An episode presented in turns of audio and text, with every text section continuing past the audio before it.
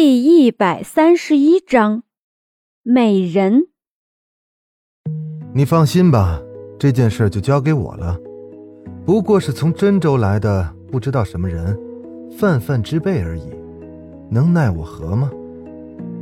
以苏清风的实力，丝毫不会担心那些人会影响到凌天阁，毕竟他的地位可是无人能撼动的。当两军再次交战时。对面的那人看到苏清风，吓得目瞪口呆。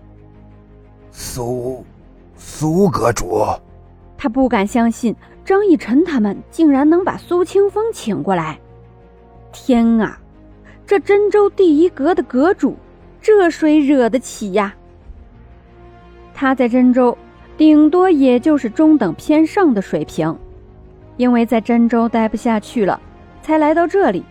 机缘巧合。遇到了蛮族的老大，这才有机会和张逸晨等人交锋。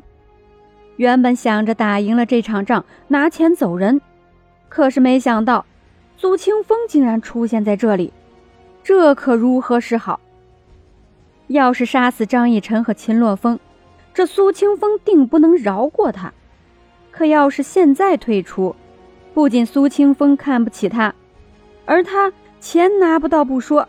连他在蛮族的名声也完了，这真州是回不去了，在蛮族也没了立脚之地，这真是两难的抉择啊！要怎么办呢？哦，你知道我是苏阁主，我们见过面吗？苏清风其实记得这个人，这个人就是他亲自下令逐出真州的，也不是因为什么大事儿。就是参与了一起灭门案，只不过因为他的罪行比其他人要小，就免去了死刑，而是驱逐出境。你出现在这里，是要跟我的朋友们交战？那人摇摇头，表面上故意装作云淡风轻的样子，其实内心是慌的一批。这问题没法回答。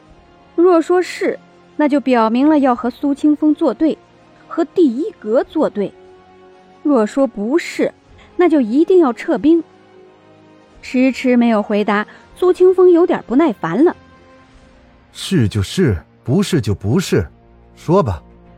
苏清风这个人吧，虽然是急性子，但还是有分寸的人。怎么说呢？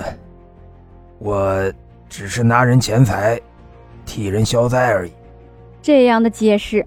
表示他不是有意和秦洛风、张逸晨作对的，只是他已经答应了别人，受了别人的钱财而已。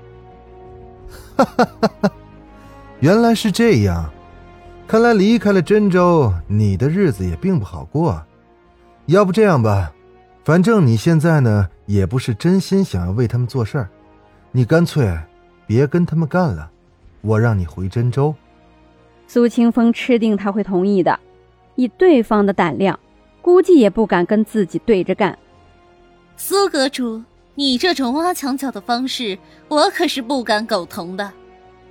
一声清脆的女声传来，一名坐在软轿上的女子从那人身后出现，一袭粉衫，略带雍容华贵的气质，看了一眼苏清风，嗤笑道：“ 舒墨。”难道说你面对这些就怕了吗？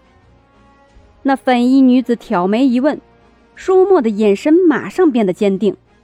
美人与性命之间的抉择，他选择了美人。以前的他从不相信一见钟情，直到来到这里，见到了蛮族女皇，真是惊为天人。这个有权有势的人看上了舒墨。只要替他除去眼中钉，就能俘获他的芳心，何乐而不为？原本舒墨就失手了一次，没及时阻止秦洛风，现在要是再退缩的话，肯定是没戏了。他就是那种爱美人不爱江山的人，是为了美人可以不惜丢掉性命的人。苏清风此时打量了一下蛮族女皇，长得是不错。但比起他见过的美人，还是稍逊一筹。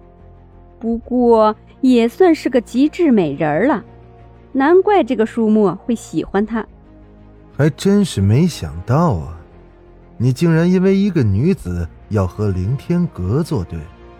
我在真州的实力，你应该知道吧？你难道就不怕我吗？不怕苏清风把他满门灭尽？舒墨怎么会怕？我家舒墨啊，是最厉害的人了。粉衣女子轻笑，慵懒的靠在软榻上，淡眉浅舒，每一个动作，每一个表情，皆万分诱惑。苏清风不屑的看着他们，这个舒墨中了美人计，实在是可悲。他肯对你轻柔一笑，就是真的爱你吗？不，他只是在利用你。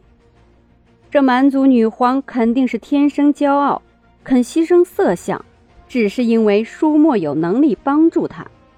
哼，你觉得他真的喜欢你吗？我就问你一句，如果说你没有这样强大的实力，蛮族女皇会不会喜欢你？我可以百分之百的回答你，她不会的。苏清风毫不留情，直接拆穿了蛮族女皇的真面目。哦，我是如此之人吗？若我真的只是利用舒墨，又怎么会派五十万大军保护他？蛮族女皇料到会有人这么质疑她，所以早就准备好了应对之策。哦，真的是派五十万大军保护他？你大概只想要能够用碾压的方式弄死张逸晨和秦洛风吧？只不过可惜了，秦洛风有独特的能力，一把弄死了你们四十五万大军。你一时间慌了神，不知道秦洛风怎么会有这么大的能力，你开始怀疑是不是能够把他们弄死，所以你选择了停战几日，看他们会不会乘胜追击。没有。但是你一定知道了，有真州的人会来，你不放心舒墨，这才亲自上阵，不然你怎么会在他即将答应的时候站出来呢？